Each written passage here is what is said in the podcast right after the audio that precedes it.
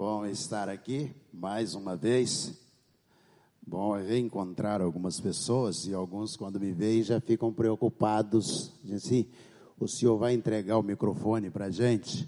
Não, pode ficar tranquilo que hoje não. Amém ou não amém? Amém. Foi fraquinho. Eu acho que o pessoal está reivindicando entregar o microfone para vocês começarem a contar a história. Estou feliz de poder estar aqui, de rever Paulo, não é isso? Caminhamos aí tantos anos, caminhamos até hoje, né? Tantos anos juntos no Rancho Logos, de rever o Bochecha, né? Cadê? Está ali no teclado aqui, não é isso? É o, é o Bochecha. Se vocês não conhecem, pode, é o nome correto dele, é esse, pode chamar que ele atende prontamente. Muito bom encontrar vocês, estar aqui juntos. Vamos abrir a Bíblia, a palavra de Deus, em Mateus capítulo 27. Mateus 27. Sob o tema, alguém sabe onde está a diferença? Ou simplesmente, onde está a diferença? Este é o tema que nós tomaremos por norte para a nossa reflexão nesta manhã. Mateus 27, do versículo 1 até o décimo. A narrativa da Bíblia que tenho, da versão que tenho aqui, diz assim: Ao romper o dia, todos os principais sacerdotes e os anciãos do povo entraram em conselho contra Jesus para o matarem. E amarrando-o, levaram-no e entregaram ao governador Pilatos. Então Judas, que o traiu, vendo que Jesus havia sido condenado, tocado de remorso, devolveu as trinta moedas de prata aos principais sacerdotes e aos anciãos, dizendo: Pequei, traindo o sangue inocente. Eles, porém, responderam: Que nos importa? Isso é com você. Então Judas, atirando as moedas de prata para dentro do templo, retirou-se e enforcou, e se enforcou. E os principais sacerdotes, pegando as moedas, disseram: Não é lícito colocá-las no cofre das ofertas, porque é preço de sangue. E tendo deliberado, compraram com elas o campo do olheiro para cemitério dos forasteiros.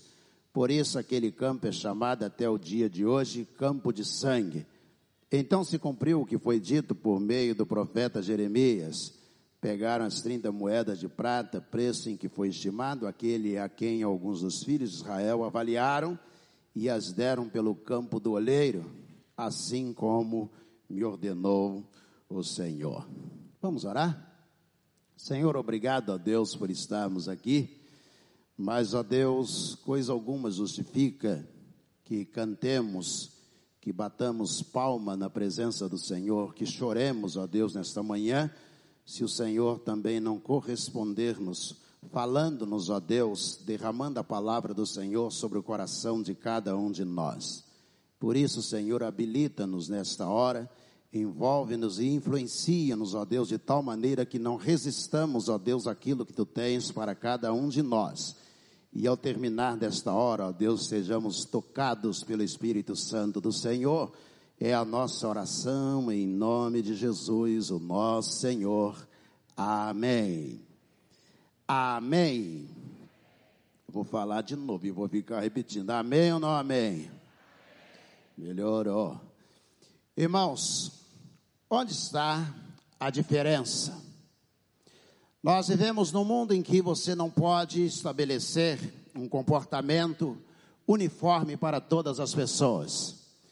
E você não pode esperar uma resposta social de um comportamento que possa ser padrão para todas as pessoas. Como explicar, por exemplo, dois filhos que são criados na mesma casa, com a educação é, formal e informal igual, dois filhos que estão sob a mesma influência do mesmo pai e da mesma mãe, e eles fazem escolhas totalmente diferentes na vida.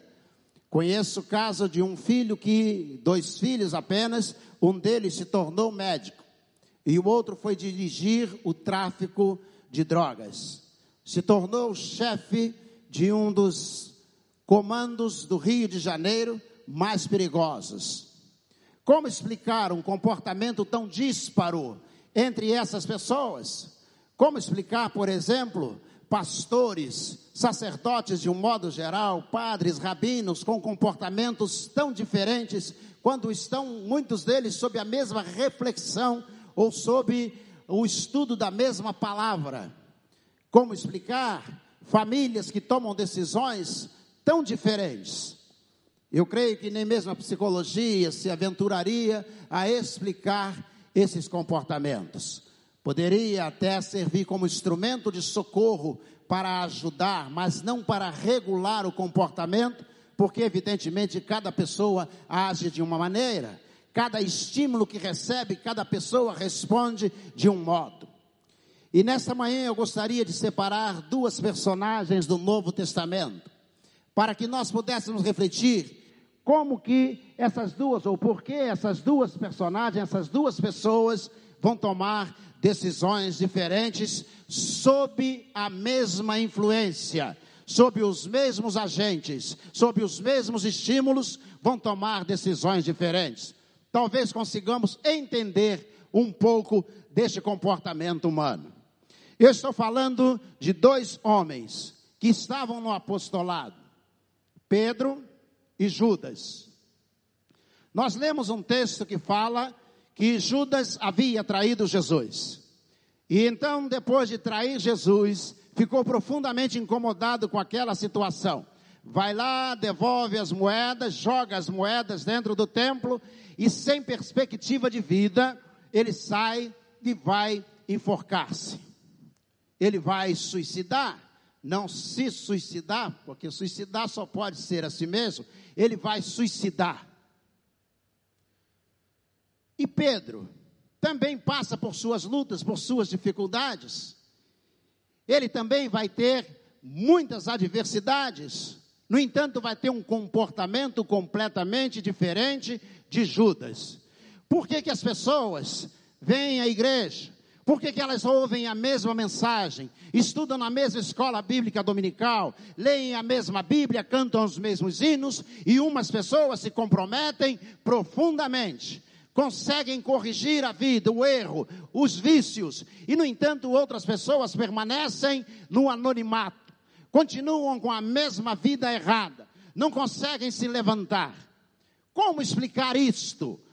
Eu gostaria que nós pudéssemos olhar na vida desses dois homens, para que pudéssemos, pelo menos, espelhar neles o comportamento de cada um de nós.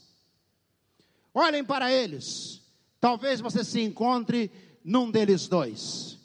Avaliem o comportamento desses dois homens. Talvez você consiga ver alguns elementos que também pertencem ao seu comportamento. Vamos ver então onde está a diferença. A diferença pode estar na educação formal? Claro que não. Os dois fizeram parte do apostolado do início até o final. Os dois viram os mesmos milagres realizados por Jesus. Os dois receberam as mesmas palavras do Senhor Jesus. Os mesmos os dois andaram pelas mesmas ruas. Ou seja, eles dois fizeram parte do mesmo apostolado e eles provavelmente poderiam ter o mesmo comportamento. É claro que isso não vai influenciar no resultado final. Onde estaria a diferença? Na formação? Claro que não. Quantas pessoas que nós temos no nosso país formadas com cursos excelentes nas melhores universidades e, no entanto, tomam decisões profundamente constrangedoras, não só para a família, mas para toda a sociedade. Onde está a diferença? Na educação? É claro que não. Onde estaria a diferença então? Pastor, provavelmente nos problemas. Eu recebo na clínica muitas pessoas que dizem assim: ah, eu sou assim porque o meu pai, ele agiu de tal maneira comigo, porque a minha mãe agiu de tal modo comigo. Eu sou assim porque eu não tive é, momentos que pessoas pudessem me dar atenção. Eu conheço pessoas que enfrentaram problemas, e provavelmente aqui está cheio delas, que tiveram dificuldades financeiras, tiveram péssimos pais, e no entanto enfrentaram os problemas, enfrentaram a adversidade, enfrentaram as dificuldades e venceram.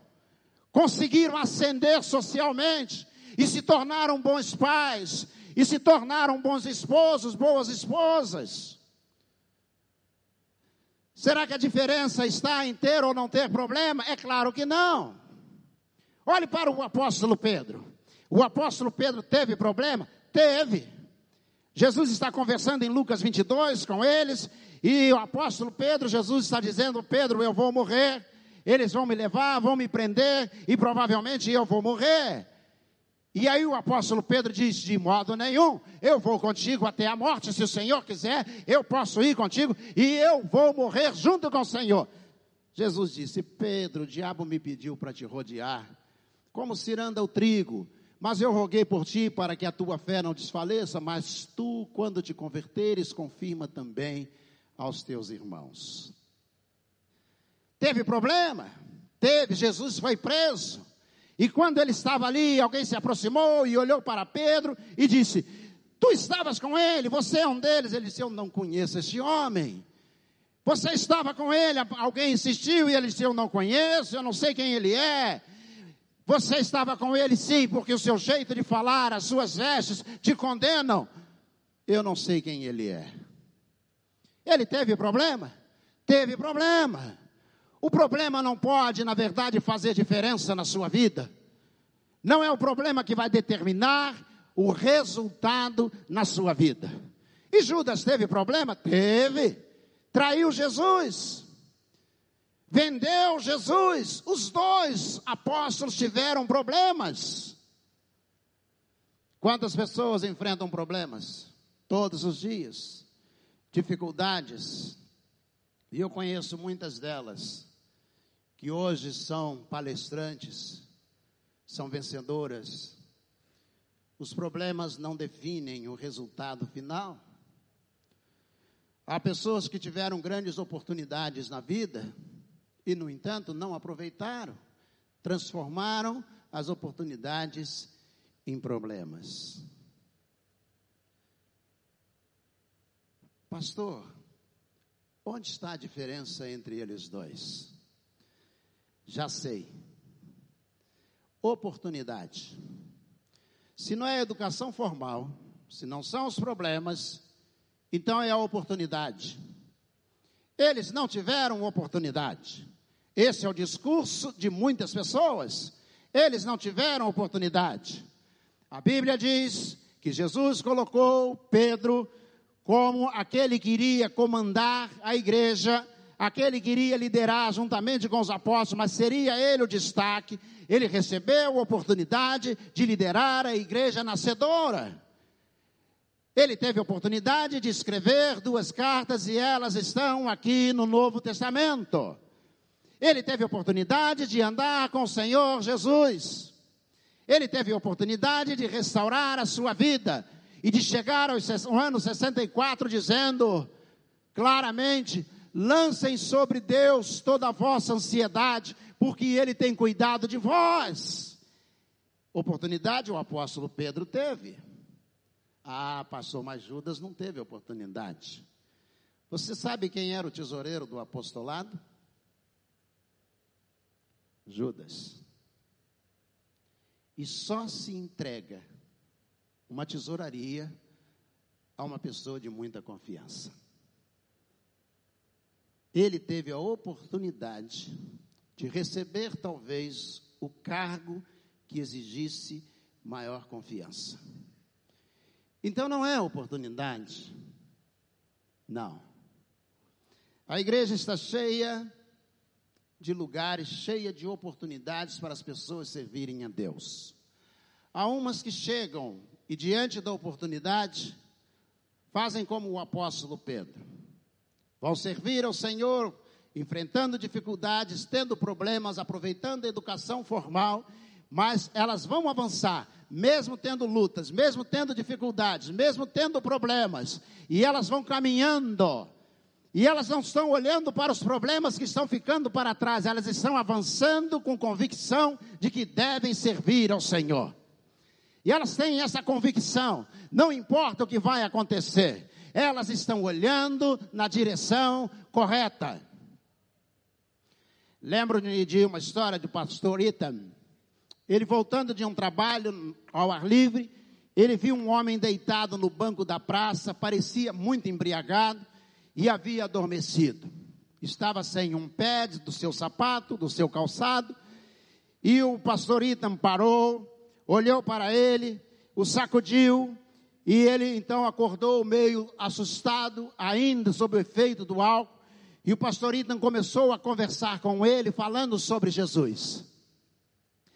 Percebeu que ele não tinha muita capacidade de perceber o que estava sendo apresentado a ele, disse: Você gostaria de ir comigo? E ele disse: Sim. E os dois saíram, o pastor Inta foi apoiando aquele homem, conduzindo até o templo. Deu um café forte a ele, preparou para o culto, veio o culto e ele entregou a vida a Jesus.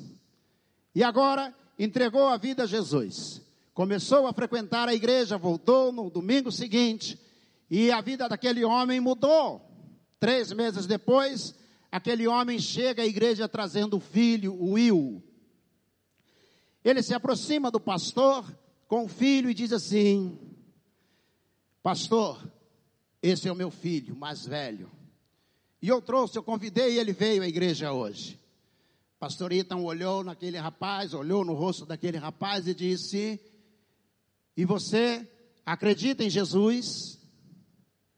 Você acredita em Deus? E o rapaz, de modo sarcástico, olhou para ele e disse: Como é que eu posso crer em Deus se eu nunca ouvi? E o pastor Ethan disse a ele: E a sua nuca? Você acredita que ela exista? E o Will olhou para o pastor, sorriu e disse: Claro, eu consigo vê-la pelo espelho. E o pastor Ethan disse: Então olhe nos olhos do seu pai.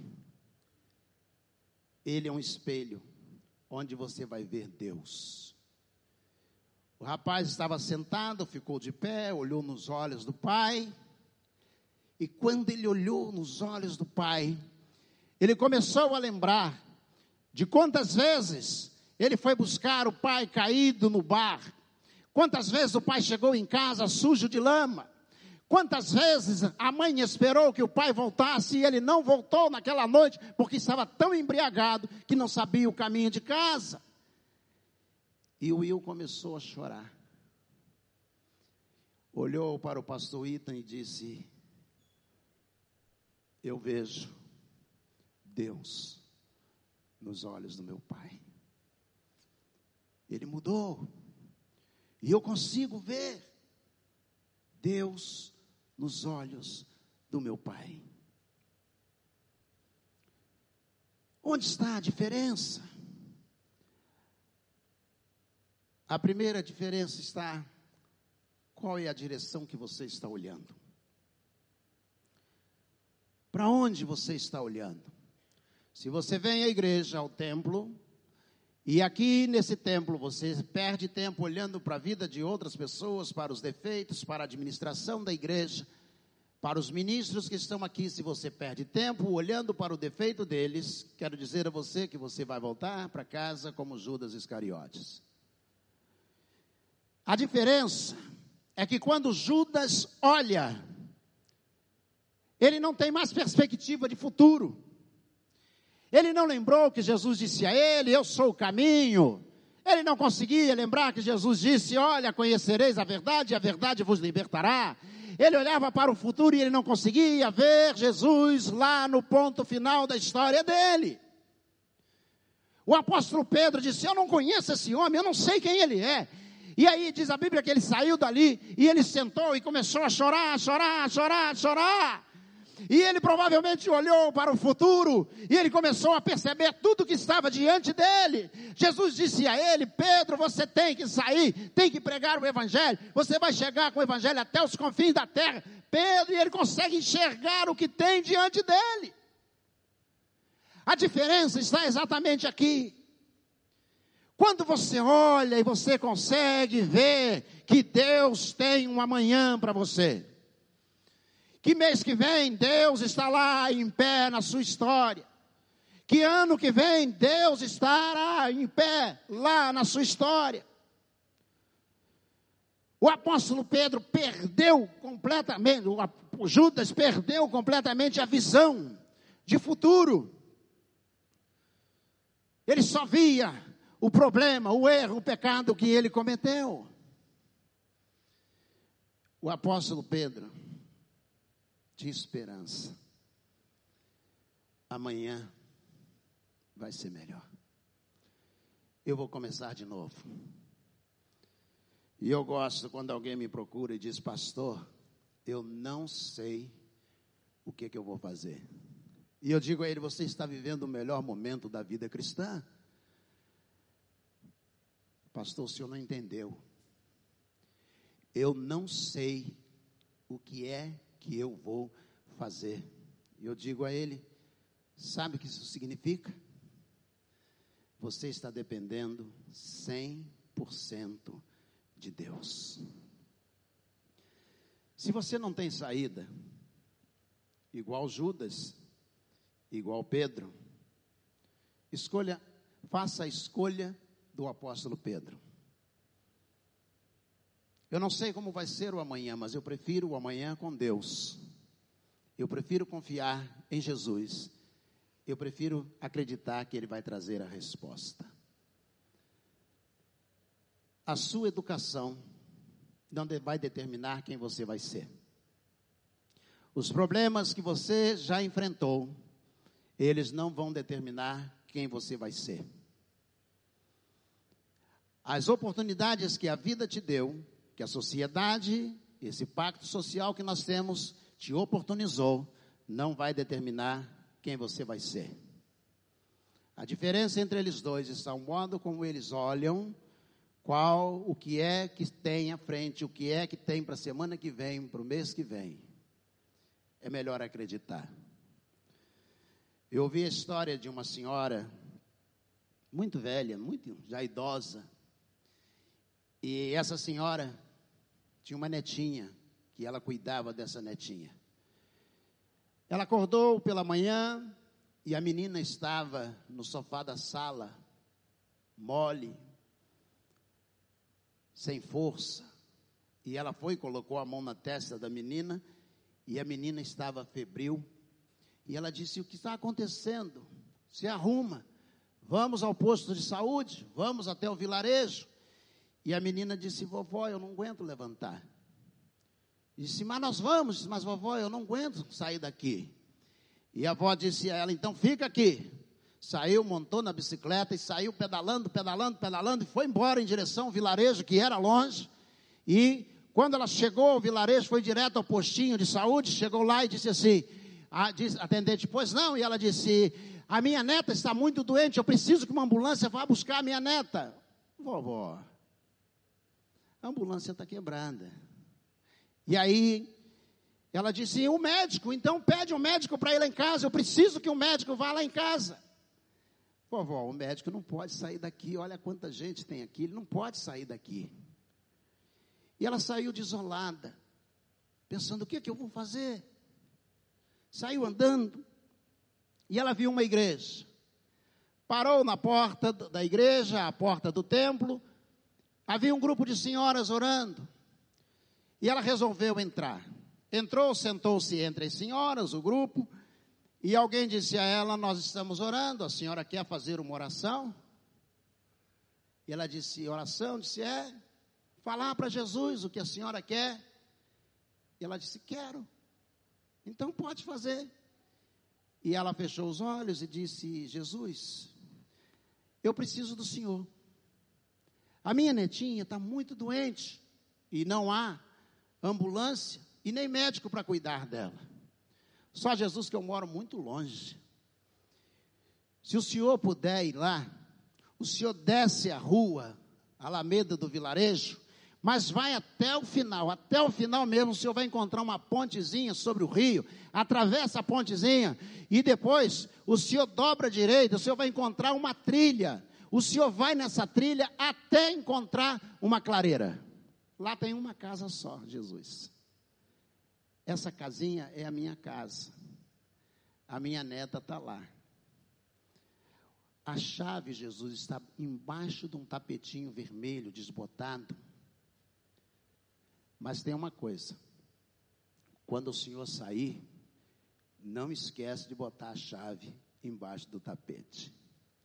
Aí ela abriu os olhos, olhou para as senhoras, para as mulheres, levantou-se, montou na bicicleta, e as mulheres falaram: que oração doida. Como é que alguém ora assim? A mulher não sabe nem orar.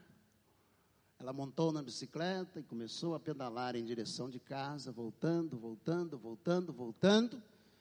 Chegou finalmente em casa, abriu o portãozinho, colocou a bicicleta para o lado de dentro, pegou a chave embaixo do tapete, abriu a porta e a menina estava brincando na sala. Ela olhou para a netinha e disse: Minha neta, você já está bem? Colocou a mão na testa e disse: Você não, não tem mais febre? Disse: Não, vovó. O médico veio aqui e ele entrou aqui. O médico disse: É. Ele me abraçou, me deu um beijo na testa. E eu fiquei boa na hora. Vovó, a roupa dele era tão branca, mas tão branca que parecia que estava acesa. E a avó coçou a cabeça, olhou para a neta brincando, pensou, está tudo bem, e foi saindo. Quando chegou à porta da cozinha, a netinha disse, vovó, mas ele deixou um recado para a senhora. E ela virou-se e disse, para mim? Disse, é. Mandou dizer para a senhora que ele deixou a chave embaixo do tapetinho do jeito que a senhora pediu. Amém? Na verdade, a diferença está.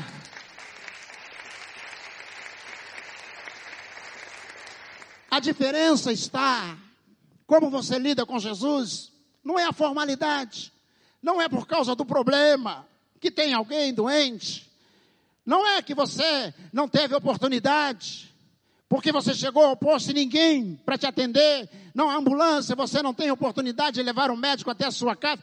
Isso não faz diferença. A diferença é quando você vai com o coração sincero, olhando para Jesus. Aqui está a diferença. Coloca não a sua educação, não o seu problema e não a sua oportunidade. Coloca a sua visão nas mãos de Jesus. Curva a sua cabeça, por favor, feche seus olhos.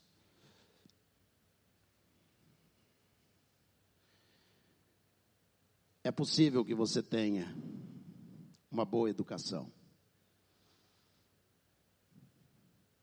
Ou talvez você não teve. A oportunidade de, de estudar nas melhores universidades é possível que você tenha muitos problemas. Eu não conheço você. Faça como o apóstolo Pedro. Negou? Neguei. E o que é que você fez? Confiei em Jesus. Mentiu? Menti. Mas o que foi que você fez? Eu confiei em Jesus. Se você sair do Evangelho de Lucas e entrar no livro dos Atos dos Apóstolos, você vai encontrar um homem de pé, pregando o maior sermão depois do sermão da montanha, o maior sermão do Novo Testamento. Três mil almas se agregaram à igreja. Quem era este homem? Um homem que teve problemas, mas preferiu acreditar que Jesus tinha um plano para ele. Se você andar mais umas, algumas páginas, mais dois capítulos no Novo Testamento, no próximo você vai encontrar. As pessoas estão arrastando os doentes para a rua, estão colocando na calçada, as pessoas enfermas. Para que isto? Por que, que você está colocando o doente na calçada? Vem aí o apóstolo Pedro. Se a sombra dele passar sobre os enfermos, eles serão curados. Oh, glória! A sombra dele. Mas por quê? Porque ele teve problemas, mas preferiu olhar para Jesus.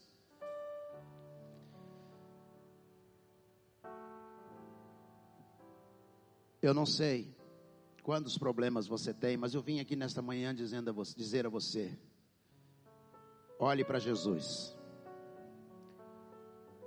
Hoje, semana que vem, mês que vem, 2022, 23, 24, 25, 50. Olhe para Jesus. Olhe para Ele.